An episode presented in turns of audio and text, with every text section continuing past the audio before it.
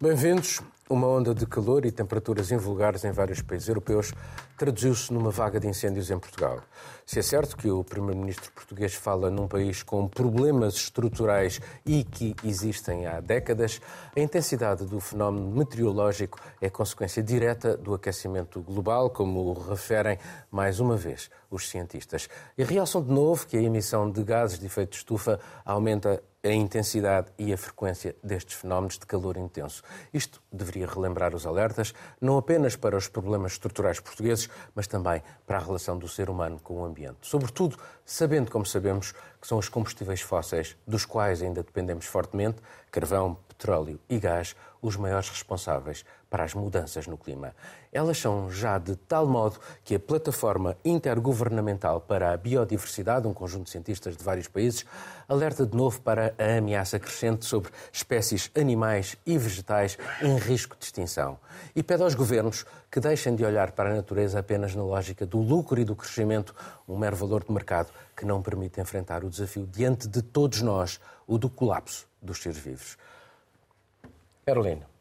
Esse relatório, começando pelo relatório, né, Paulo? Esse relatório traz para a gente um olhar muito interessante que não é o que a gente costuma ver quando discute esses assuntos, não é? De meio ambiente e diante de um cenário, por exemplo, como agora aqui em Portugal e em outros países europeus com esses incêndios. Mas parece que não há vontade sequer em discutir este assunto, Sim. que é viver com a natureza, viver uh, e não viver extraindo meramente coisas da natureza, mas eh, eh, tentar perceber como é que podemos viver melhor com a natureza exatamente. para a preservar. Exatamente. E no relatório é exatamente esse conceito que o relatório apresenta, não é? Então, hoje em dia a nossa lógica qual é? É olhar para pontos, não é? Olhar pontualmente para ecossistemas, para algumas espécies e entender o que é que naquilo, de maneira muito restrita, funciona em termos de valor econômico. Só que o que o relatório nos traz é um valor econômico agregado. Então, não é só o que vai render, por exemplo, na pesca da sardinha. Mas a pesca da sardinha, a sardinha em si, gera todo um valor que traz aspectos culturais, aspectos sociais, tudo isso junto gera um valor agregado que não só o econômico. E é isso que esse relatório traz. Ele nos diz que não dá só para olhar para a economia, nós precisamos também considerar o valor final dessa espécie, desse ecossistema, para poder agir de maneira que se aproveite da melhor forma. E eu lembrei de uma coisa interessante: aqui em Portugal a gente consegue ter alguma referência científica sobre isso. Três anos atrás eu conversei com uma cientista a Karina, agora esqueci o, o, apelido dela, mas da Escola de Economia da Universidade Nova de Lisboa. Naquela época, ela já estava a fazer parte de um grupo que estudava esse valor econômico agregado dos ecossistemas costeiros de Portugal. Em 2021, já num outro artigo, do qual ela também fez parte, o estudo aponta que o valor agregado dos ecossistemas portugueses podem chegar até 12% do PIB de Portugal. Ou seja, se as pessoas olharem para o que, que são essas cadeias, essas correntes que estão envolvidas no meio ambiente, não é? São as populações ribeirinhas e não só de outros ecossistemas, dá para aproveitar muito economicamente também. Se a gente fizer uma comparação. E respeita-se mais a natureza. Claro, não só a natureza, mas as populações. Se e... a gente comparar, por exemplo, só que eu estava a ver, o PIB do turismo em 2021 de Portugal ficou em 8%. É? Então, dá para ter uma, uma margem de, de comparação olhando para isso também. Isso serve de arma científica para que, caso os políticos tenham interesse, possam também olhar para isso e aproveitar dessa forma, tirar o melhor proveito de tudo isso.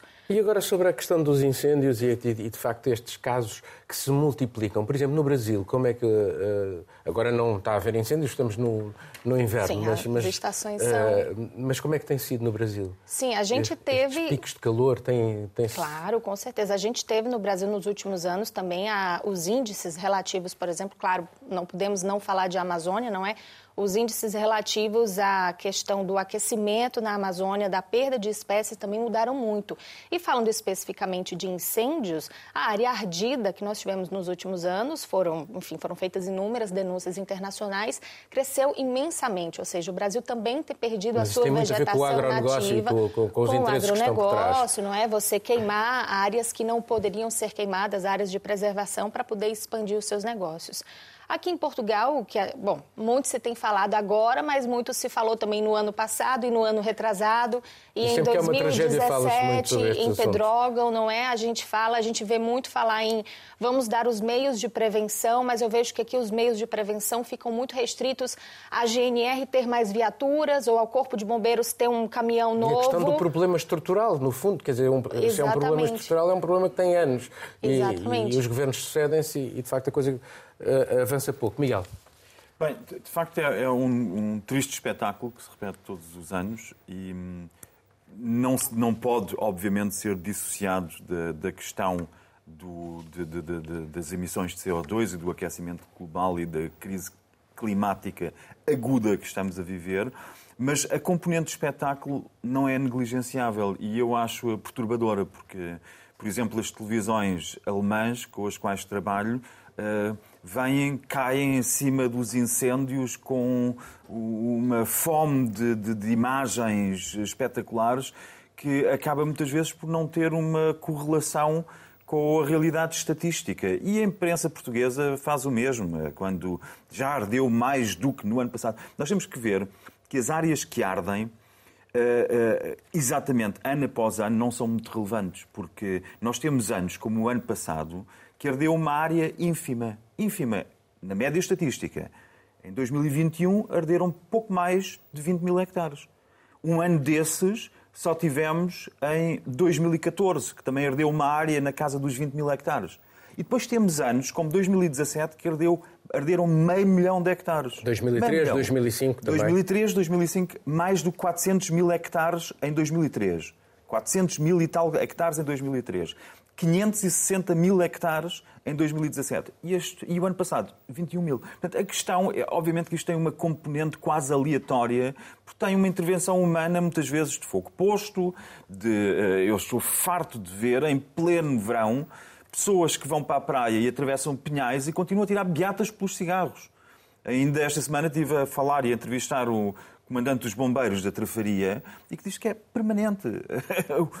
a negligência das pessoas é assustadora. Portanto, temos que nos abstrair da área que arde. Estás a falar da responsabilidade coletiva eh, e, portanto, teria que haver provavelmente mais campanhas. É que, por acaso, mais tem educação, havido. mais civismo, mais civismo em geral, não é? Eh, eh, e, mais fiscalização, porque sem fiscalização não funciona. E quando sem António pessoas... Costa fala, digamos que, num problema estrutural, que existe não, há décadas. Ah, existe um problema estrutural há décadas e, em grande parte, a culpa é da classe que António Costa representa ao mais alto nível. Porque eu, eu saio do, de uma visita do Ministro da Agricultura, conheço a história pelo seu assessor direto, que disse que o Ministro da Agricultura ficou chocado o ano passado em Monchique, porque chegou a Monchique e estava tudo replantado com eucaliptos. E o Ministro perguntou aos representantes das reservas e da, da, agricultura como é que era possível estar tudo plantado com eucaliptos. Tinha ardido três, três anos antes por causa dos eucaliptos. Os eucaliptos têm, nós sabemos, uma,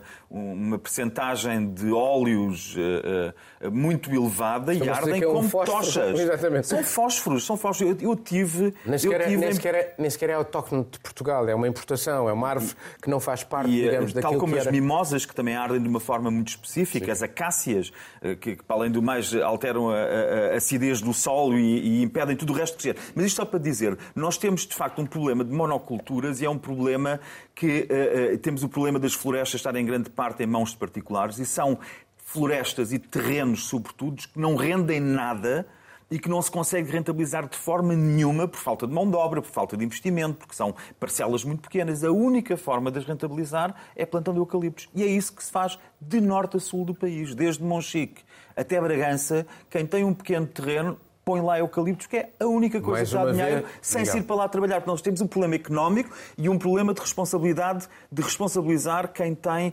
propriedade particular. E o problema económico é que a propriedade particular representa um ónus e o encargo em impostos, etc. E as pessoas não podem ter simplesmente terrenos e não ter rendimento, senão estão a perder dinheiro. Miguel, Por outro lado... o que remete para a questão do, do tal painel que eu citei aqui, que é provavelmente temos que voltar a aprender a viver com a natureza e com aquilo que são as, uh, uh, uh, o tipo de vegetação que deveríamos poder ter em Portugal. Oh, Paulo, é óbvio, que, é óbvio que assim é, mas infelizmente o modelo económico subjacente não permite um outro tipo de raciocínio senão hostilizarmos a natureza à nossa volta e instrumentalizarmos a natureza para sacar alguns dinheiros para pagar os impostos que temos que pagar, os IMIs, sobre, uh, os impostos sobre terrenos e para conseguir não, não ser que não seja deficitário ter três ou quatro terrenos que se herdou de duas tias e de um avô, para não ser deficitário essa herança, tem que se plantar qualquer coisa, mas como vivemos a 300 km ou a 200 km de distância,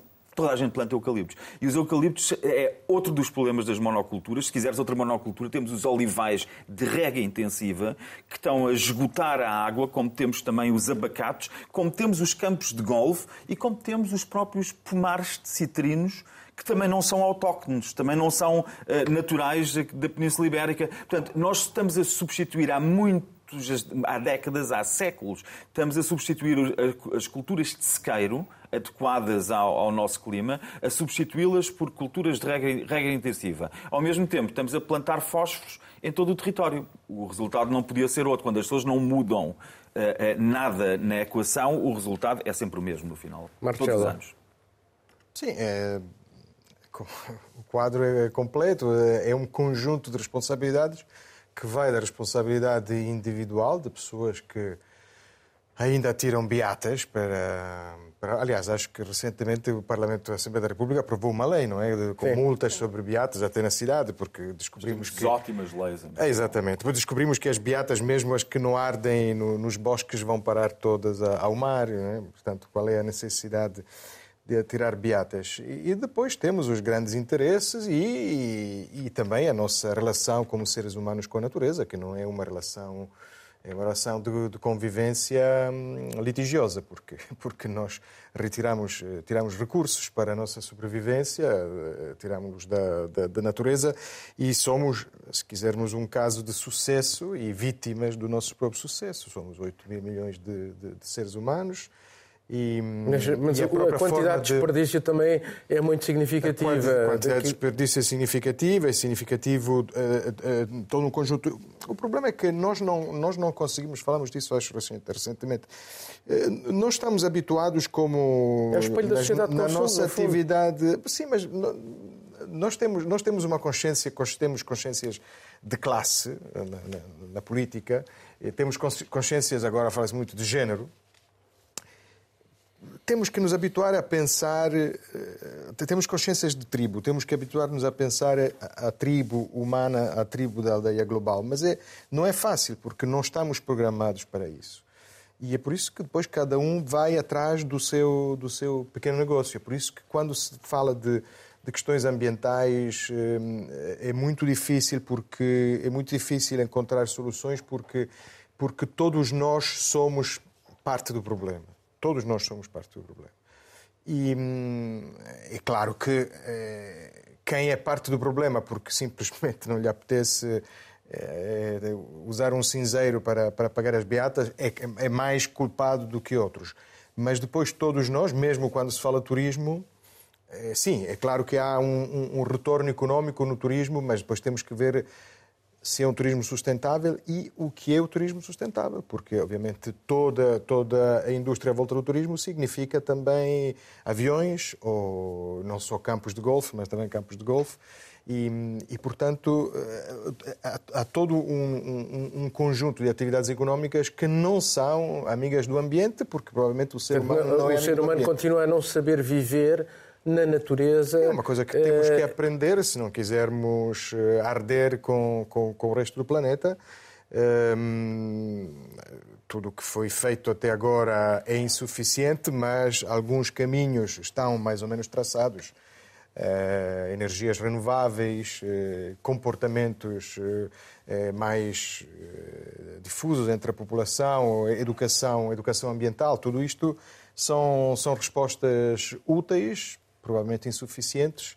Eh, do ponto de vista, do, por exemplo, dos incêndios agora em Portugal, falando de Portugal, eu acho que a única diferença, porque sabemos que é um problema estrutural, não é? é um problema que cada um pode pegar no, no, nos fogos do último ano para atacar este governo ou o governo anterior, que por acaso é quase o mesmo, ou seja, Uh, uh, o que eu vejo é que mudou a estratégia de comunicação. Uh, em 2017, provavelmente foram apanhados desprevenidos. Sabemos que houve situações com demissões, não sei, lembram-se de certeza da ministra que sim. se demitiu por uma frase Constância totalmente infeliz. Sousa, sim.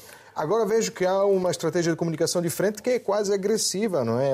Como quem diz, cuidado, eu agora Daí esta espetacularização também dos incêndios, não é? Porque temos um governo que diz cuidado, nós agora estamos a avisar, quase a culpabilizar é? o, o, cidadão, a famosa mãozinha que está sempre atrás dos fogos, é, quase como quem opta desta vez por uma, por uma estratégia de comunicação ao ataque. Nós avisamos. Porque, no fundo, sabe, sabe que no final do verão o balanço poderá ser eh, mau ou pior, mas bom nunca será, porque Bom, já sabemos. Que... Passar nós para um novo tema. A Uber tornou-se notícia à escala mundial pelos piores motivos. Numa lógica de que os fins justificam os meios, valeu-se de quase tudo na sua estratégia de lobbying para se impor em variadíssimos países, o que foi agora revelado por um consórcio internacional de jornalistas. Para mudar a legislação em seu benefício e em detrimento dos motoristas de táxi, usou todos os truques. Apresentava-se como uma empresa inovadora contra uma profissão que identificava como esclerosada e corporativista. Chegou mesmo a usar os protestos dos taxistas numa estratégia deliberada para condicionar governos e opiniões públicas a seu favor. Foi o caso aqui em Portugal. Abriu portas em governos, Macron, então ministro da Economia Francesa, foi um deles, mas também na Alemanha, Itália, Bélgica ou Índia, procurou e conseguiu, em alguns casos, os melhores intermediários para chegar aos seus fins. Até mesmo uma comissária europeia cai neste quadro. Os seus planos passaram também pela divulgação de artigos supostamente científicos, na realidade encomendados por si. Para isso, aproximou-se de grupos de comunicação social, como foi o caso do Springer, detentor do Bild, o jornal mais vendido na Alemanha. Vários elementos divulgados sugerem ainda que o governo dos Países Baixos terá ajudado a retardar a prestação de informações a seis outros Estados europeus sobre as suas práticas tributárias. Na realidade, a Uber poupou milhões de impostos em todo o mundo, canalizando lucros para paraísos fiscais e conseguiu ainda desviar o escrutínio dos governos sobre si, passando parte da carga fiscal para os seus condutores, defendendo-se com o seu estatuto de simples operador de uma plataforma digital. Miguel. É, esta história da Uber é, é, é, particularmente interessante porque revela tudo. É tudo. Está tudo lá. Tudo. Tudo o que está mal está lá. A começar logo pelo próprio nome Uber, que foi escolhido uh, como uma homenagem ao conceito de Uber, Übermensch, uh, que é um termo muito conotado com o nazismo, tem uma origem nas escolas, várias escolas filosóficas, até Nietzsche, mas que foi praticamente monopolizado não só pelo nazismo, mas também por todo um conceito de uma ideologia supremacista. A ideologia supremacista do Über, que se traduz, por exemplo, na antiga estrofe do hino alemão, que era Deutschland über alles, a Alemanha acima de tudo. E é isso que a Uber fez, para voltarmos à empresa. O nome foi escolhido uh, em homenagem a esse conceito e agora temos o resultado. E o resultado é esse, é uma empresa que espezinha e tudo e todos e que anda sobre cadáveres. Isto não é nada de novo. Uh, comprar, uh, comprar opinião pública, comprar histórias, e, e, impor legislação no interesse de uma empresa não é nada de novo. Temos isso desde o tempo do fundador da CUF, eh, que, se propôs comprar o Diário de Notícias na altura e disse que oferecia a linha editorial do jornal ao governo, do Diário de Notícias, oferecia a linha editorial ao governo se o governo lhe desse certos benefícios fiscais. Começa em Portugal, portanto tem uma longa tradição, e não é só em Portugal, vemos o que está, falaste no caso alemão, e é absolutamente pertinente, e eu acho chocante, de facto, para além da história de uma empresa que faz tudo isto, temos o, o, o Grupo Espírito Santo, que sabemos que tinham nas, nas gavetas dos seus escritórios, tinham esboços e esquiços de legislação que depois mandavam para as secretarias de Estado, mais ou menos com um telefonema do tio Ricardo Espírito Santo a dizer: Meus senhores, é esta legislação que nós queremos, agora arrumem-na.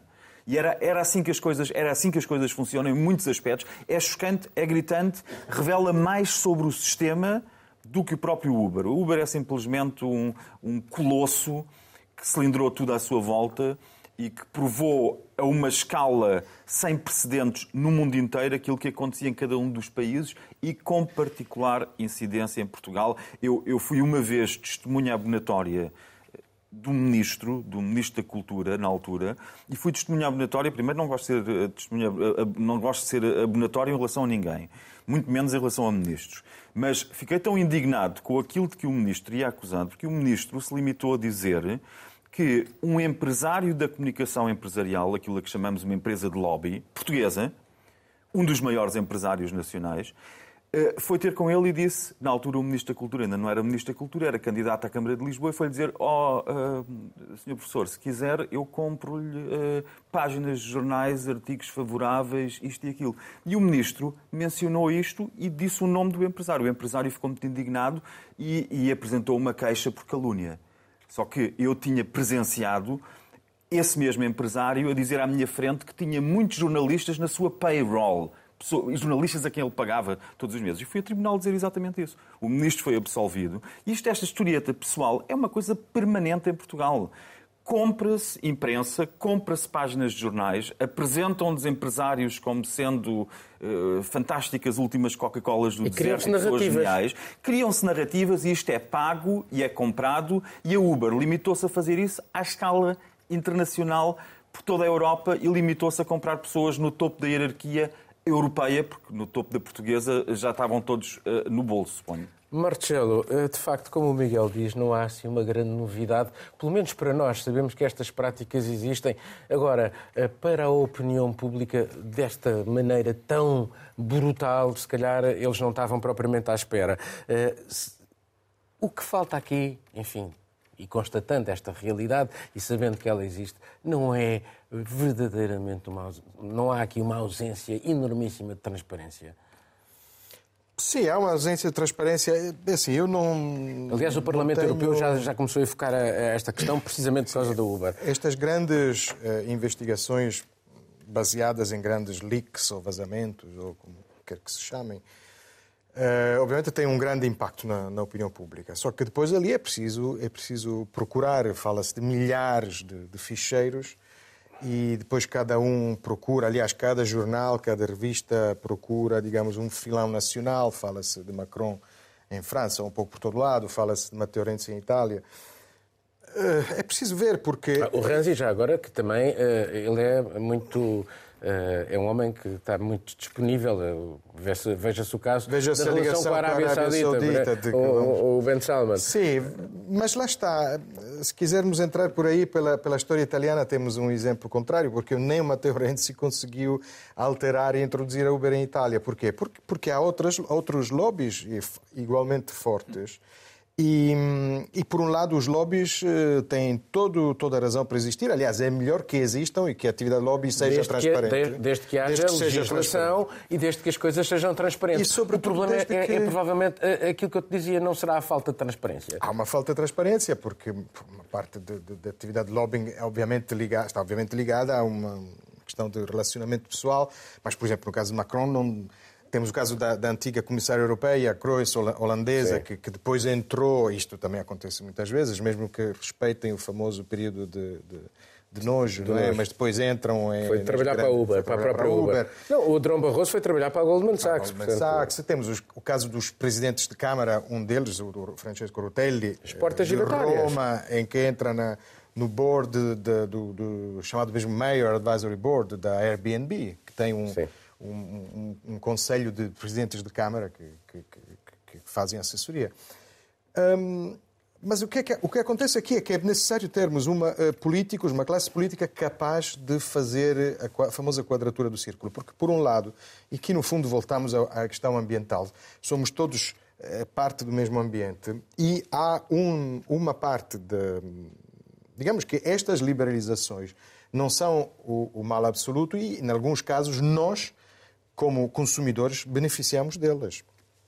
O caso da Itália é um caso interessante, porque em Itália a Uber não conseguiu entrar e toda a gente que tenha passado umas férias em Roma ou em Milão sabe que pode apanhar uma passagem de avião para Roma por 40 euros, graças à liberalização do, do, do, do mercado nas, das companhias aéreas. E com também, grande contributo para as alterações climáticas por causa do... Grande contributo para alterações climáticas, péssimas no relacionamento com os trabalhadores, que deve ser defendido pela, pela classe política. Mas toda a gente sabe que hoje vai a Roma por 40 euros, depois apanha um táxi para o hotel e paga, pode pagar mais de 100 euros.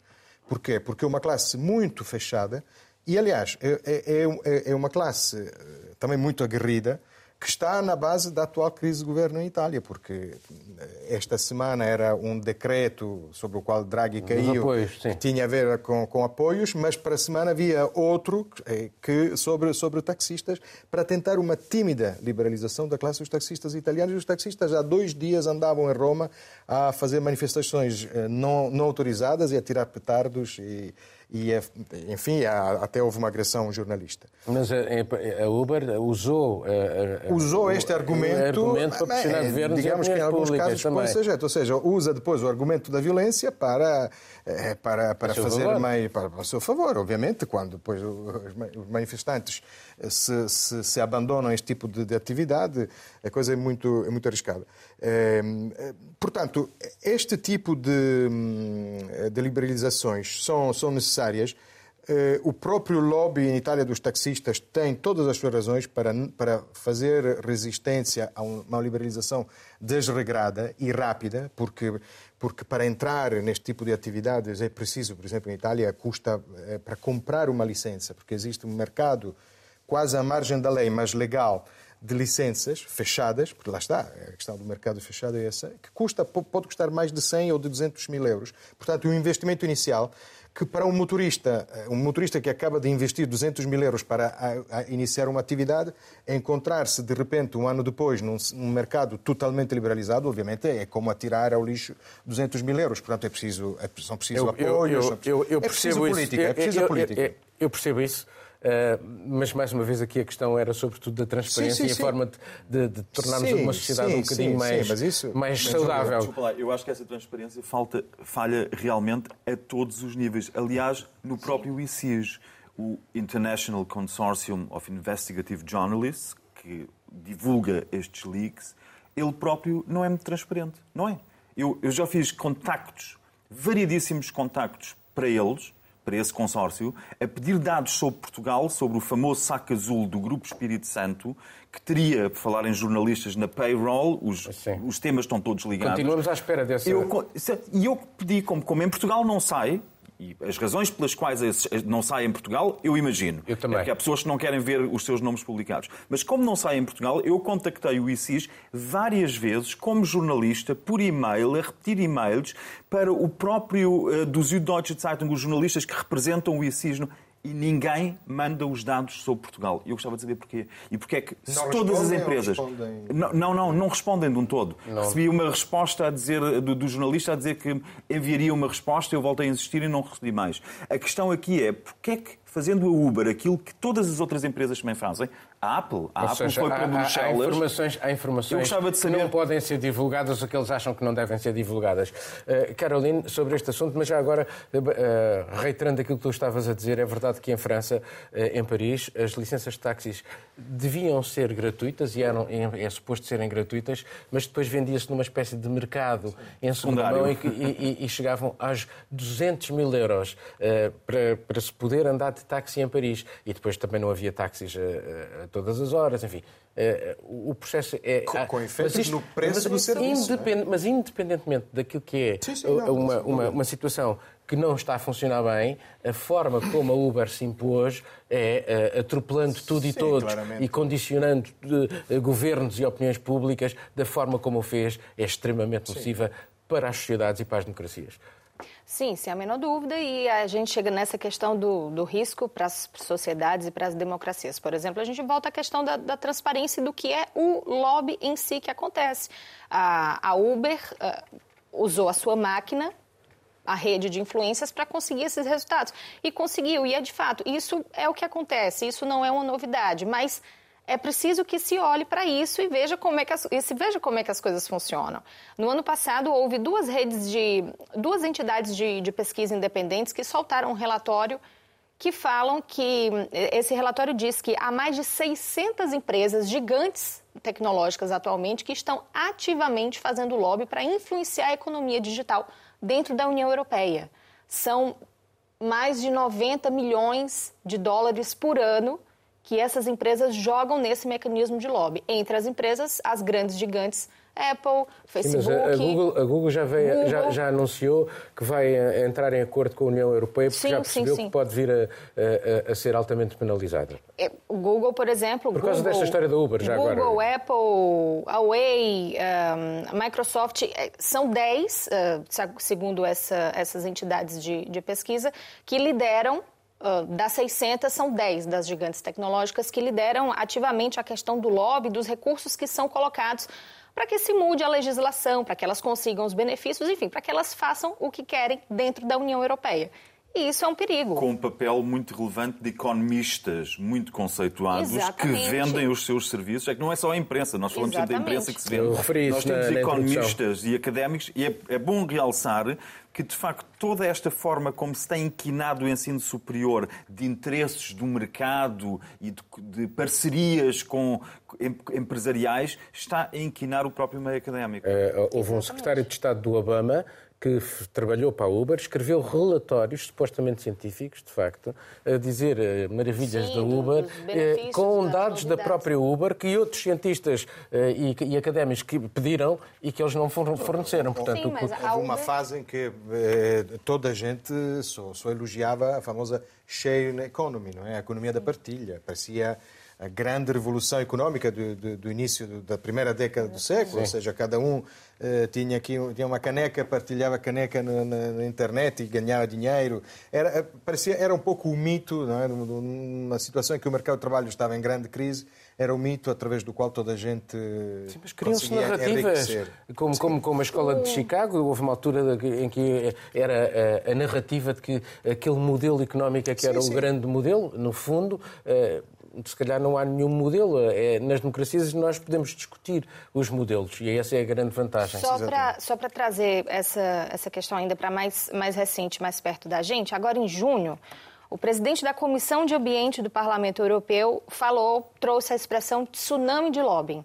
O que, é que, ele dizer, que é que ele quer dizer com isso? Ele quer dizer que dentro do que a gente tem agora de todo esse pacote para a transição energética, né, o Green Deal europeu, o risco que haja lobby intensivo dessas empresas gigantes internacionais para que se beneficiem com isso é enorme.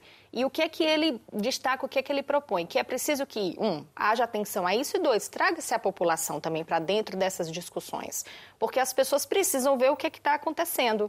Então, a gente tem por exemplo, desde, desde questões de regulamentação da venda de carros elétricos, não é, que está tá dentro do pacote, ou que tipo de equipamento, energia, o que é que vai ser priorizado, o que é que vai ser facilitado, como é que vão ser os impostos em cima desses serviços que estão ligados às metas de transição energética dentro da União Europeia. Então, pronto, é um alerta recente que a gente vê agora num outro setor, mas de, de uma forma de política que a Uber uh, espalhou pelo mundo. Eu acho que a Uber espalhou aí esse lobby selvagem que é praticado nos Estados Unidos, ela trouxe muito tranquilamente para outros países do mundo e conseguiu seus resultados. E de fato, ela, a Uber se manteve durante muito tempo como um grande exemplo de inovação tecnológica, de oportunidade, porque no início de tudo era uma grande oportunidade de trabalho, uma oportunidade profissional para uma pessoa com o seu carro diversificar o seu rendimento. Eu não tenho renda aqui no meu trabalho, mas eu posso dirigir para Uber e conseguir talvez complementar a minha renda. É, por e acaso nós... é, é, curioso porque na Alemanha, Miguel, é, é, eles até é, quiseram vender a ideia que os migrantes podiam ter emprego Liberdade facilmente como emprego. condutores da Uber. Exatamente. Agora, os migrantes da Síria, do Médio Oriente. Tal e qual, é, um, foi, foi, um dos argumentos, isso. foi um dos argumentos para vender a ideia. Agora não podemos é perder a noção que, enquanto, por exemplo, as grandes superfícies em Portugal contribuíram para que se acabasse com imensas proteções laborais. Eu lembro de ir à Alemanha e contar aos meus irmãos que queria ir comprar uns sapatos um sábado à tarde, eles ficavam a olhar para mim, não é? Ou às oito da noite, não percebiam o conceito. E nós temos aqui 20 anos de direitos de, de uh, empregados que se foram perdendo pessoas a ter que trabalhar aos sábados, a ter que trabalhar até à meia-noite, por todo lado. E, e, isso é uma gravidade uh, comparável a isto que a Uber fez com os direitos individuais pessoas que tinham relações laborais estáveis, etc. É comparável. Mas não podemos esquecer, por muito execrável que sejam estes métodos da Uber, e são, sem dúvida nenhuma, os, meninos, os senhores da Uber são meninos de couro comparados com a indústria química e os pesticidas e são meninos de cor comparados com a indústria do armamento, por exemplo. Portanto, nós estamos aqui a olhar É para, um, para, um, para um espetáculo lateral e não estamos a olhar para aquilo que, por exemplo, 80% dos norte-americanos, sobre os europeus não há estudos, revelam vestígios de glifosato na urina. Glifosato, que é um pesticida que é que continua a ser vendido por todo o lado por força de um lobby que fez exatamente, e quanto a mim, muito pior do que a Uber, com a Comissão Europeia. Por exemplo, a Áustria quis proibir o glifosato e a União Europeia não deixou por causa do lobby da Bayer. E os relatórios que publicaram nem sequer tiveram que recorrer a académicos, foram as próprias entidades da União Europeia que publicaram relatórios pseudocientíficos que eram copy-paste dos panfletos de marketing da, da, Da empresa que produzia o glifosato. Portanto, nós estamos a olhar aqui para a Uber indignados, indignados, indignados, entretanto estamos a injetar glifosato à custa de outros lobbies mais a complicados. Uber, a, Uber, a Uber apenas como exemplo, de É um facto, de uma exemplo. Não, prática. mas que eu acho execrável, sem dúvida nenhuma. Mas acho execrável. Ainda temos tempo de falar aqui no último estava tema. assim indignado. A visita de Joe Biden a Israel, Cisjordânia e Arábia Saudita expõe a dificuldade ocidental em erguer os direitos humanos como um critério de uma política externa eficaz. Se ousa muito sair do vespeiro regional, os Estados Unidos procuram alargar a normalização entre as capitais árabes e Israel, iniciada por Donald Trump. E querem ainda concretizar uma aliança entre as monarquias autocráticas sunitas e um Estado, Israel, considerado agora por várias organizações de direitos humanos como um regime de apartheid. Todos estão unidos por um inimigo comum, o regime iraniano. Biden propõe criar com eles um sistema regional de defesa conjunto destinado a interceptar mísseis e drones vindos do Irão. Um assunto cada vez mais sensível nesta altura, em que o programa nuclear iraniano está a atingir a fase de uso militar e sem que haja progressos no regresso ao Acordo de Viena, apesar de Biden pretender rapidamente. O presidente dos Estados Unidos necessita também, e muito, que a Arábia Saudita produza mais petróleo. A poucos meses de eleições intercalares no seu país, necessita de baixar a inflação e o preço da gasolina, o que facilita também o embargo europeu aos hidrocarbonetos russos. Refira-se, aliás, que nenhum dos tradicionais aliados dos Estados Unidos na região implementou sanções à Rússia. A visita fica marcada pelos fantasmas de dois jornalistas árabes mortos. Jamal Khashoggi, alegadamente amante do príncipe Ben Salman da Arábia Saudita e que a CIA, por exemplo, e as Nações Unidas consideram que sim, que foi ele, e Shairin Abu Akleh, alegadamente por uma bala disparada pelo exército israelita. Marcelo. Bom, é a vi- a viagem de, de- de- de engolir sapos de, Joe Biden, não é? que, vai ter que vai ter que enfrentar, mas com, com grande realismo político. Hum, precisa de uma aliança nesta, nesta área geográfica. Hum, vai fazê-lo com encontrando situações muito complicadas e muito pouco férteis de, de- de soluções. Encontra, por exemplo, em, em Israel. eh, tem um, um praticamente não há governo há dois anos. Não, Israel não tem uma política clara eh, há dois anos, em termos de, de ascensão e queda de governo está pior que, que a média italiana. Hum, tem uma autoridade Vamos ter novas eleições em, em Vamos ter- outubro. vamos ter eh, eleições em, em outubro. Eh, eh, em uma autoridade eh, palestiniana muito pouca autoridade e com um povo muito cansado, eh, na melhor das hipóteses apenas cansado pela política de ocupação do- dos colonatos né, nos territórios ocupados. Um, e depois temos a situação com, com a Arábia. Vai ter que encontrar os líderes árabes, eh, alegadamente, mas com provas bastante evidentes. Mas, mas o Biden, eh, na altura em que a CIA, e que ele próprio disse para se revelar, eh, o relatório da CIA relativamente ao, Sim, sim. ao- ao assassinato Ca- de Jamal Khashoggi, que é uma coisa horrível, Sim, sim, sim. que fica- ficará sempre como uma mancha eh, absolutamente terrível sobre o, regime saudita, que é uma mistura de autocracia agora e, um- e alguma abertura, eh, enfim, eh, e reformista também, eh, um, um reformista É, um autocrata, reformista, eh, mas eh, ele não, de- não, não autorizou sanções a Ben Salman, o que de algum modo também já era de indiciador. Já era índice de uma, de uma abertura. Porquê? Porque, ele, por- porque os Estados Unidos precisam da Arábia, para já, da Arábia Saudita. A Arábia Saudita está cada vez mais a entrar na, na órbita chinesa.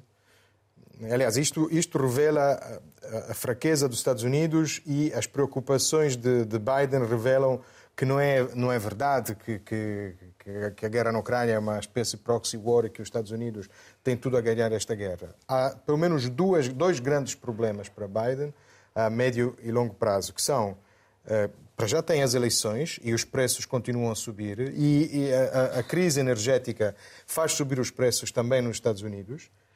Um, e, portanto, vai pedir à Arábia para aumentar a produção petrolífera. E depois tem o problema da, da, da órbita chinesa.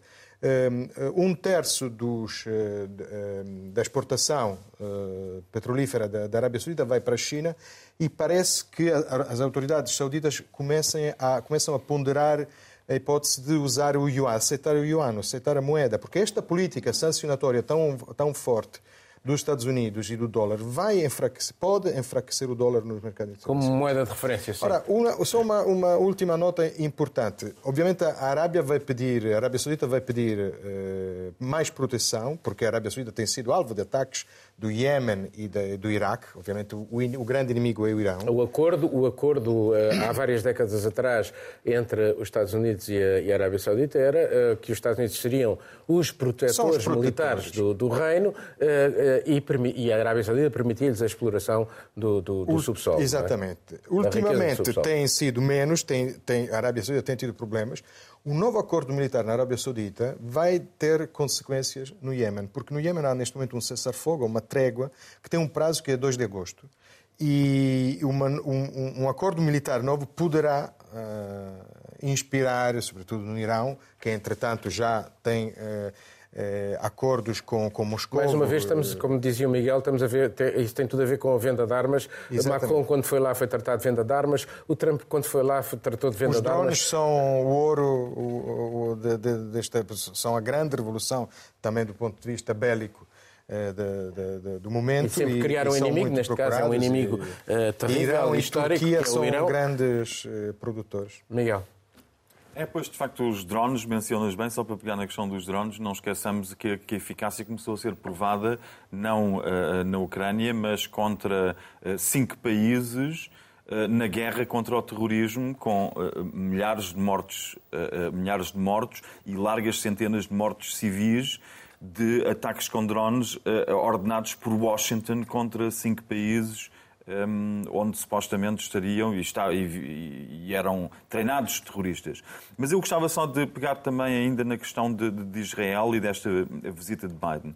Porque Israel pode não ter governo, e pode parecer tem governo, tem um governo, enfim, pode, pode, pode ter uma enorme instabilidade governamental com as quintas eleições em uh, poucos anos, mas o que tem sempre é uma ideologia de Estado e essa é uma constante. E essa ideologia de Estado é essa ideologia de Estado que empurrou Israel para. Eh, deu a Israel esse rótulo de um regime que de facto pratica apartheid e que se está a conjugar com regimes autocráticos que recorrem eh, aos mais hediondos homicídios para calar os seus opositores, como foi o caso de Bin Salman.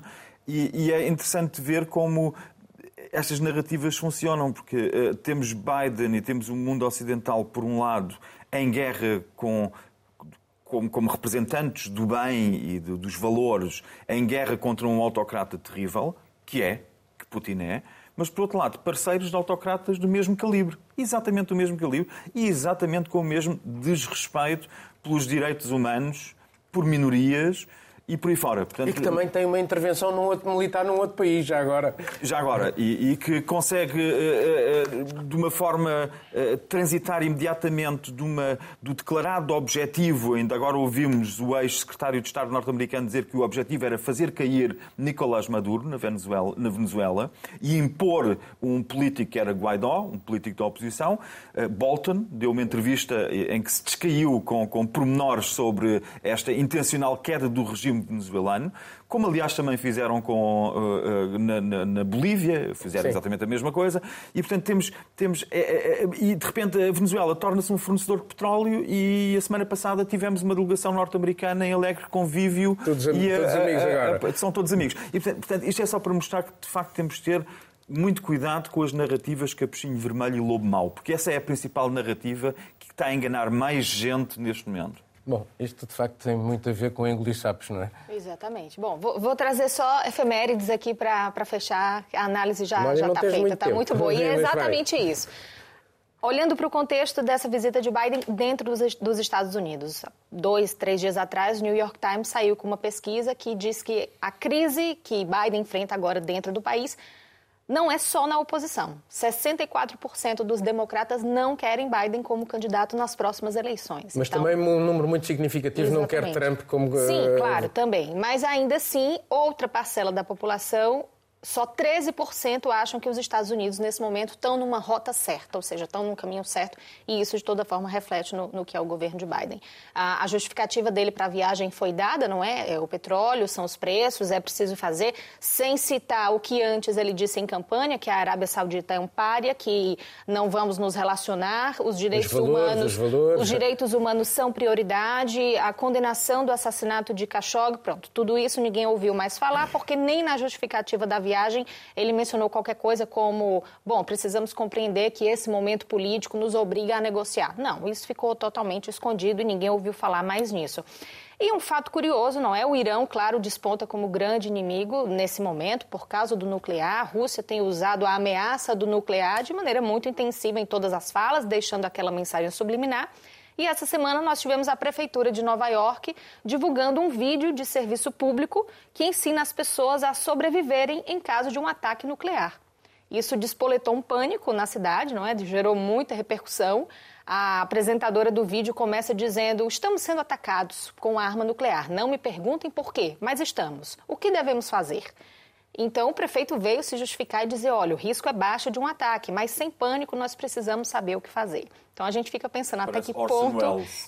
Totalmente. Então, a gente Guerra fica dos mundos, pensando também, não é? Até que ponto essa ameaça do nuclear já começa, claro, internamente a, a, mexer com tudo, com a política e com as pessoas na sua vida Ela em sociedade. Há uns anos claro, atrás. Claro, é? e volta agora, não é? Com mais intensidade.